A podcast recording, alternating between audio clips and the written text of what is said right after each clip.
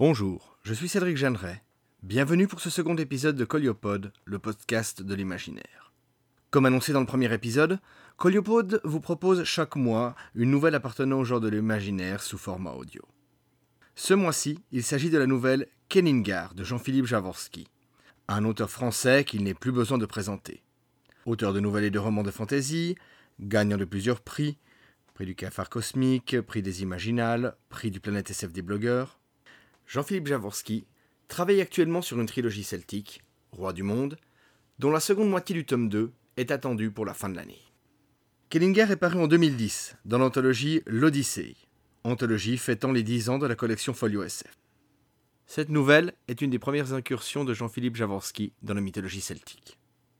Kellinger est lu par l'auteur belge Stéphane Plateau, qui montre ici que ses talents de conteur ne se déploient pas seulement par la plume, il est l'auteur d'une magnifique série de fantaisie, Le Sentier des Astres, mais aussi par la voix. Alors, installez-vous confortablement sur quelques coussins et profitez de l'histoire du plus grand barde et guerrier que la terre ait porté. Kenninger de Jean-Philippe Javorski, lu par Stéphane Plateau. À présent tout m'est dur. La sœur de Niorvi, ennemie du double, sur le cap se tient. Serait pourtant joyeux de bon vouloir et sans crainte, mort attendrait. Égile Scalagrimson, Sonotorek. J'ai nom Egil Scalagrimson. Je fus guerrier et scalde. Je fus un peu sorcier aussi. Aujourd'hui, je suis vieux. Je suis sénile. Je n'ai plus goût à rien et je ne sers plus à rien. Mes deux fils sont morts parce que j'étais maître de l'épée et de la hache, de la parole et du mot, de la rune et du nom. J'avais voué une confiance aveugle à Odin. Mais Odin est un dieu fourbe. Odin s'est joué de moi. Je n'attends plus rien, sinon la mort. Ma famille est originaire de Norvège. Elle dut fuir en Islande après le meurtre de mon oncle Thorolf, perpétré sur ordre du roi Harald. En mer, mon père et mon grand-père massacrèrent un des équipages du roi. Mon grand-père mourut de ses blessures. Je lui envie cette fin. Je naquis dans le Borgarfjord, en Islande. Je fus précoce, paraît-il. On m'a dit que j'avais composé ma première strophe à trois ans. Elle devait être mauvaise, car je ne me rappelle plus. Ce dont je me souviens parfaitement, en revanche, c'est de mon premier mort. À l'âge de sept ans, j'ai tué un de mes compagnons de jeu. À dater de ce jour, on m'a dit que je serais un grand guerrier. Je fus un grand guerrier. En mon temps, peut-être le plus grand de tous, car je n'ai jamais rencontré mon maître. Pourtant, mon objet n'est pas de vous parler de mon œuvre, de mes exploits ou de mes errances. D'autres s'en chargeront sans doute, qui perpétueront ma mémoire, mieux que je ne saurais le faire, car je ne m'estime plus. J'ai aboli mon orgueil, parce que je sais à présent que mon destin fut curieusement lié à celui d'un autre homme. C'est de cet homme que je vais vous parler. Au cours de ma vie tumultueuse, j'ai écumé bien des rivages, en Norvège, en Suède, en Gaule, en Bretagne et en Irlande. J'ai pris part à des pillages innombrables, à des batailles féroces, à des beuveries inouïes. Mes coffres regorgent de Seata bretonne, de Carolus franc, de Pfenning Wand et même de Direm d'Orient. Je ne dénombre plus ceux qui sont morts de ma main. Parmi eux, il y eut un guerrier fauve que j'ai tué en Wermland pour les beaux yeux d'une fille. Il y eut aussi un sorcier nommé Atli qui émoussait par magie le tranchant des épées. Je le vainquis en le saisissant à bras le corps pour l'égorger avec mes dents. Ma force était celle d'un géant. En mer, il m'arrivait de ramer sans discontinuer du lever au coucher du soleil. Les yeux fermés, je pouvais alors construire mes poèmes sur le rythme des rames frappant les vagues en cadence. Il est ivre, chuchotaient mes compagnons avec respect. Le premier avertissement me fut donné en Bretagne. Au soir d'un raid mené sur les côtes de Cornouailles, le partage du butin me rendit maître d'une captive. Elle était encore belle, et ses mains étaient trop fines pour être celles d'une paysanne. Je la possédai de force, dès le premier soir. Pendant trois mois, je la pris nuit après nuit, jusqu'à devenir l'esclave de ses cuisses. Elle était silencieuse, et je finis par croire qu'elle était muette. Elle ne me résistait plus, mais je voyais bien que je la dégoûtais. Cependant, un matin, elle parla. Elle me dit Tu regardes le soleil Et comme je ne répondais pas, elle ajouta j'ai connu un autre homme qui savait regarder le soleil. Lui, il était doux. Quand tu contemples l'aurore, tu me le rappelles. C'est la seule raison pour laquelle je ne me suis pas tué. Je devinais qu'elle osait parler ainsi parce qu'elle portait un enfant. Je lui demandai quel était le nom de cet homme? Deux semaines plus tard, nous avons relâché à Birka. Nous y avons écoulé tout notre butin, et nous y avons bu tout l'argent de nos coffres. Je vendis la femme dès notre arrivée. Cet esclave n'avait épargné sa vie que parce qu'un autre transparaissait en moi. Je ne supportais pas cette idée. Il arriva que la fortune me fut contraire. En plusieurs occasions, je me suis retrouvé seul en terre étrangère, n'ayant pour toute richesse que ma force, ma poésie et mes armes. Je me souviens d'une forêt obscure, quelque part, en Germanie peut-être. J'avais marché tout le jour sans rencontrer personne. J'avais l'impression d'être en marge du monde. À la nuit tombante, j'aperçus une lumière et je me dirigeai vers elle. Elle me mena à la hutte d'un charbonnier, dans une clairière étranglée où courait un ruisseau. J'avais faim. Le brouet que me donna ce rustre était infect, mais c'était sans importance. Quelque chose, dans ce lieu, berçait mon humeur et me plongeait dans un délice indéfinissable. Je m'assoupis. Je me réveillai au milieu de la nuit. Le chant de la source s'était insinué dans mon sommeil et m'avait livré le secret de la clairière. Dans l'oreille, j'avais trois notes, un air simple et cependant d'une beauté incommensurable. Je fus envahi d'orgueil à l'idée d'avoir su distinguer ces trois notes dans le murmure du ruisseau. Je secouai le paysan et je les lui chantai à mi-voix. Le feu brasillait encore. À cette lueur incertaine, je vis le bonhomme sourire. Je crus que c'était de ravissement, mais son commentaire fut singulier. C'est bizarre. Qu'est-ce qui est bizarre? Vous chantez comme l'autre. Quel autre? Un étranger une fois, il s'est arrêté comme vous pour passer la nuit. Je ne me souviens plus de son nom. Je sais simplement que c'était pas un saxon. Le matin, il m'a chanté le même air que vous. C'était la pire insulte qu'on pouvait me jeter à la face. Tu veux dire que sa musique était aussi belle que la mienne? Moi, il a chanté le même air, c'est tout. Je sentis bouillonner en moi l'humiliation et la colère. Le bougre se retourna pour se rendormir, mais je fus sur lui en un instant. Je le saisis par la gorge, je l'étranglai à moitié en le soulevant à hauteur de mon visage. Aussi vrai que tu es glabre, aussi vrai que tu es borgne, il n'est pas deux poètes qui s'égalent en ce monde, lui ai-je craché à la figure. Et comme il avait ses deux yeux et une mauvaise barbe, je lui arrachai l'œil droit, et je le rasai d'un seul coup d'épée, en emportant un grand lambeau de chair. Le signe suivant se manifesta quelques années plus tard, dans des circonstances beaucoup plus graves. Après bien des vagabondages, j'étais rentré en Islande, dans le dessein de m'y installer. J'arrivai juste à temps pour assister à la mort de mon père.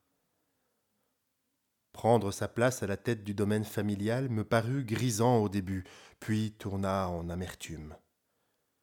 Mon destin était de courir le monde. Bientôt, j'eus la nostalgie des grands espaces marins, de la violence des étreintes de hasard, des batailles livrées sous des cieux étranges. Sur un coup de tête, je décidai un jour de repartir et de rejoindre le roi Adalstein pour me lancer dans de nouvelles expéditions. Mon voyage tourna court. Au large des côtes bretonnes, j'essuyai une tempête terrifiante. Mon long navire fut drossé contre des récifs. J'échouai à demi-mort sur un rivage inconnu, au milieu des rugissements du vent et des paquets de mer explosant contre le granit ciselé du littoral. Trois pilleurs d'épave voulurent m'achever. J'en tuai deux. Le troisième me dit que j'étais en Northumbrie, sur le domaine d'Éric à la hache sanglante. Le coup fut rude. Éric à la hache sanglante avait succédé à Harald, le meurtrier de mon oncle, sur le trône de Norvège. La mort de Thorolf n'en était pas moins restée pendante entre la Norvège et notre famille. Une nuit, au cours d'une rixe, j'avais poignardé le fils du nouveau roi. Peu après, j'avais participé à une insurrection armée qui avait renversé Éric. Celui-ci avait échappé de peu à la mort. Il s'était réfugié dans une place forte qui lui restait en Northumbrie, d'où il méditait sans doute de se lancer à la reconquête de son royaume. Levant la tête, je vis la forteresse. La mer m'avait livré à mon plus féroce ennemi.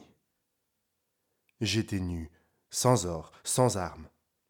Sans secours, j'étais condamné à l'exil, peut-être à l'esclavage. Je misais sur l'insolence. Je pensais qu'il n'y avait aucune gloire à tirer de la mort d'un adversaire hors d'état de nuire. Je me présentai aux portes d'Éric pour solliciter son aide. En entendant les larges battants se refermer derrière moi, je sus que je venais de commettre une erreur, peut-être la dernière. Je ne perdis pas courage. J'avançai crânement. J'endurai tête haute les sarcasmes et le fiel d'Éric. Sa femme, Gunhild, vieille garce au cuir de vache et aux mamelles pendantes, braillait comme si la mort de son fils lui déchirait encore les entrailles. je fus condamné à mort. Alors seulement, je pris la parole. Ma voix, posée et puissante, emplit la halle de mon ennemi. Je dis Le sang appelle le sang. Il est légitime que tu veuilles ma mort, Éric mais je suis venu à toi librement, désarmé, sans compagnon. Tu payes bien mal mon courage. Aussi je te demanderai une faveur. Avec le guerrier qui a tué ton fils, c'est aussi un poète que tu vas mettre à mort. Quel est le plus important? Tu as pu juger du guerrier, pas du poète? Laisse donc au Scald une dernière chance, un sursis qui lui permette de composer un chant en ton honneur. Si le poème te plaît, qu'il serve à racheter la tête du guerrier. Sinon, tue le poète avec le guerrier. Ma requête amusa Eric. Il accepta le marché. C'était la tombée du jour. Il me donna jusqu'à l'aube pour composer mon chant. Et si ton poème est beau, cracha Gunhild, nous le graverons sur ta tombe. Ils burent et festoyèrent toute la nuit pour célébrer ma mort prochaine. Je fus enchaîné auprès du foyer, accroupi entre les dogues qui grondaient et faisaient claquer leurs mâchoires sur les reliefs du festin. Au milieu des chiens, je fermai les yeux et j'évoquai en mon cœur la beauté déchiquetée des grèves de ce pays, pour y puiser, pour y modeler et polir mot à mot chaque kenning de mon chant. Les clameurs des convives et l'épaisseur des murs ne parvenaient pas tout à fait à couvrir les ululements de la tempête, le vent qui jouait dans les charpentes de la halle et la rumeur confuse du ressac me fournirent l'harmonique de mon œuvre. Ainsi composai-je l'un des plus beaux poèmes qui fut jamais créé dans le Nord. Un Dieu m'habitait. Avant la fin de la nuit, il me devint complètement indifférent de mourir. J'étais empli de splendeur. Certains accents de mon art dilatèrent mon âme jusqu'aux larmes. Je me levai avant l'aube, alors que les feux faiblissaient et que l'assemblée sombrait dans une hébétude avinée. Quelques-uns tentèrent de se redresser. Un rire veule s'essouffla. Après, je ne me souviens de rien. Je sais seulement que le premier rayon du soleil caressa la citadelle lorsque mon chant prit fin. Au bout d'un très long silence, Eric prit la parole, la voix empâtée par l'alcool ou le rêve. Il dit Jusqu'alors je te voyais comme une brute. Jusqu'alors je pensais qu'un seul homme au monde pouvait chanter comme tu l'as fait. Tu manies encore mieux la kenning que l'épée, Scalagrimson. Tu es libre. Je regardai Gunhild. Ce n'était plus qu'une vieille femme qui pleurait. Sois maudit, Grimson, me dit-elle. Voudrais-je te tuer que je ne le pourrais plus? Un jour, des prisonniers celtes furent menés ici pour servir d'otages. L'un d'eux était barde. Il nous proposa de racheter sa liberté contre un poème. Nous venions de fuir la Norvège et je venais de perdre mon fils. Je n'étais que désolation, plaie vive et souffrance. Son poème fut comme un baume. Il a chassé en moi les pierres de chagrin les plus lourdes. Ce magicien s'appelait Taliesin. Ton chant m'a rappelé le sien. Ce fut ainsi que je réussis à sortir vivant de la forteresse d'Eric à la hache sanglante. Le roi déchu me fournit des armes et un bateau pour m'inciter à disparaître le plus vite possible. Je repris la mer deux jours après mon naufrage sur les côtes bretonnes. Toutefois, ce fut la rage au cœur, car je savais que ce n'était pas mon art, mais l'art d'un autre qui avait racheté ma tête. À dater de cette époque, Taliesin devint pour moi une obsession. Qui était-il? À mes yeux, il n'était qu'une ombre. Tout ce que je savais de lui, c'est qu'il était celte, poète et qu'il avait voyagé. Par trois fois, nos destins s'étaient croisés. Par trois fois, ce fantôme, cet absent, m'avait humilié. Il se mit à corrompre la pureté de mes élans, de mes joies ou de mes peines, à hanter mes pensées, mes songes, jusqu'à ma poésie. Il devint le point de fixation de mes angoisses et du feu mal éteint de vexations anciennes.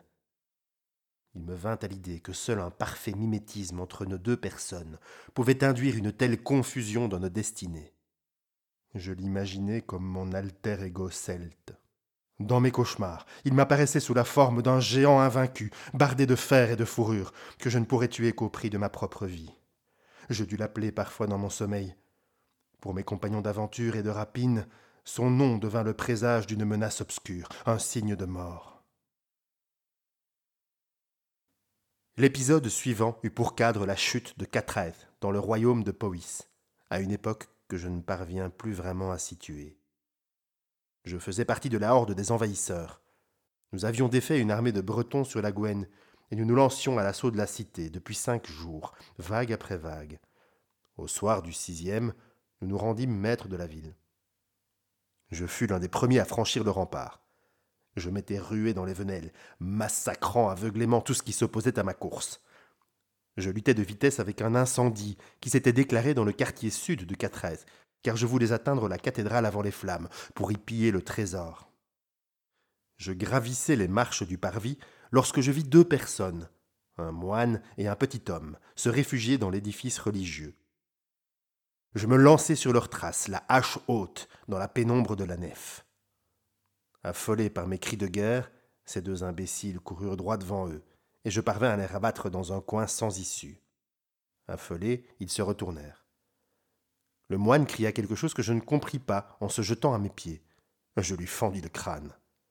Le petit homme me menaça d'un poignard à la lame ouvragée. Je le désarmai d'un revers de la main. Je levai ma hache, mais j'eus un instant d'hésitation. Le gringalet était vêtu d'étoffes précieuses, et je ne tenais pas à abîmer ses vêtements. Il me regarda dans les yeux et me dit tu es Grimson. La surprise dut se peindre sur mon visage. Je suspendis mon cou. Comment sais-tu cela? Je suis Taliesin, répondit-il. L'étonnement me figea sur place. S'il avait été plus aguerri, il aurait pu profiter de ma stupéfaction pour me frapper ou s'esquiver, mais il ne bougea pas. Il se contenta de me fixer avec une intensité comparable à la mienne. Il pouvait avoir mon âge. Il était de taille médiocre et de carrure chétive. Ses mains me parurent ridiculement frêles. Ses traits étaient très harmonieux, d'une finesse presque féminine, et ses joues étaient lisses comme celles d'un puceau. Passé le choc de la révélation, je partis d'un immense éclat de rire. Ainsi, ce n'était donc que cela, Taliesin, un poète de cour, un bibelot pour dame, frais et soigné comme une jeune fille. Il fit l'amour. Je te croyais plus racé, constata-t-il. Tu me vois en guerre. Ma source d'inspiration réside aussi ailleurs, dans l'excès et l'ivresse. La mienne me vient d'une magicienne, qui ne se nourrit que de sang et de poésie. C'est étrange, Scala Grimson. Nos inspiratrices devraient être inversées. À toi la muse sévère des batailles et à moi celle des orgies et des réjouissances. Mais quelle importance. Maintenant, je suppose que tu vas me tuer. Que pourrais-je faire d'autre, Taliesin? Nous n'existerons pas tant que nous continuerons à vivre tous les deux. Je gage qu'il est inutile de te racheter ma tête contre un poème. En effet, il n'est rien créé par l'un que l'autre ne soit capable de composer. Alors frappe. Mais je suis faible et sans armes. Il n'est aucune gloire à tuer un adversaire dans ces conditions. je n'ai que faire de la gloire. J'ai bu à sa coupe, elle pourrit le goût des choses. Et voici trop longtemps que ta présence empoisonne mon existence, Taliesin. Curieusement, il ne montra pas de peur. Au contraire, ce fut à son tour de rire. Pour ce qui est de me tuer, tu n'auras aucun mal, s'esclaffa-t-il. Mais je doute que tu puisses jamais te délivrer de moi. Deux générations ont passé depuis que Taliesin m'adressa ces mots. Ce furent ses dernières paroles. Je suis vieux. Je n'y vois plus. Je suis à moitié sourd et tous mes os me font mal. Tant d'années se sont enfuies depuis ces événements que je me demande parfois s'ils ont réellement eu lieu. Si le vieillard tordu d'aujourd'hui est bien le guerrier invincible d'hier. Je vis dans mes souvenirs. Il y a de nombreux hivers que le bâton sur lequel je m'appuie n'effraie plus personne. Il y a quelques semaines, j'ai discuté avec un moine qui venait d'arriver d'Irlande. Je lui ai parlé de Taliesin. Il n'a pas cru mon histoire. Selon lui, le barde aurait vécu il y a cinq cents ans, et cela ferait plusieurs siècles que Catherine serait tombée entre les mains des Saxons. Mais moi, je sais bien que c'est sous ma hache que Taliesin est mort il y a cinquante ans. Comme le chrétien, non content de me prendre pour un menteur, essayait en plus de me convertir à son Dieu, je l'ai jeté dehors. Depuis le pas de la porte, je lui ai crié tous les noms des églises que j'ai pillées et incendiées au cours de mon existence. Je soupçonne le papard d'avoir été raconté à ma nièce que je commençais à perdre l'esprit. J'ai beaucoup réfléchi aux dernières paroles de Taliesin. Pendant longtemps, j'ai cru qu'il ne s'agissait que d'une forfanterie qu'il avait aidé à cacher sa peur. Ce n'est que récemment que j'ai fini par le comprendre. La solution était simple à trouver. Il suffisait de comparer nos vies jusqu'au bout. Lui, le poète de cour, le doux, le frêle, le brillant Taliesin, est mort en riant au soir d'une bataille, la tête tranchée. Moi, le loup de mer, le pirate, l'aventurier, le géant aux muscles de fer et au sang victoire. Je terminerai sans doute mes jours dans mon lit, âgé et impotent, veillé par ma nièce Tordis et par ses enfants. Taliesin avait raison. Je n'ai jamais pu me séparer de lui, car c'est sa fin de vie que je vais vivre. Nos morts ont été intervertis, nos destins étaient liés. Ils se trouvèrent scellés il y a cinquante ans par un coup de hache. Ainsi se termine cet épisode de Coliopode. J'espère qu'il vous a plu. Je vous donne rendez-vous le mois prochain pour un nouvel épisode.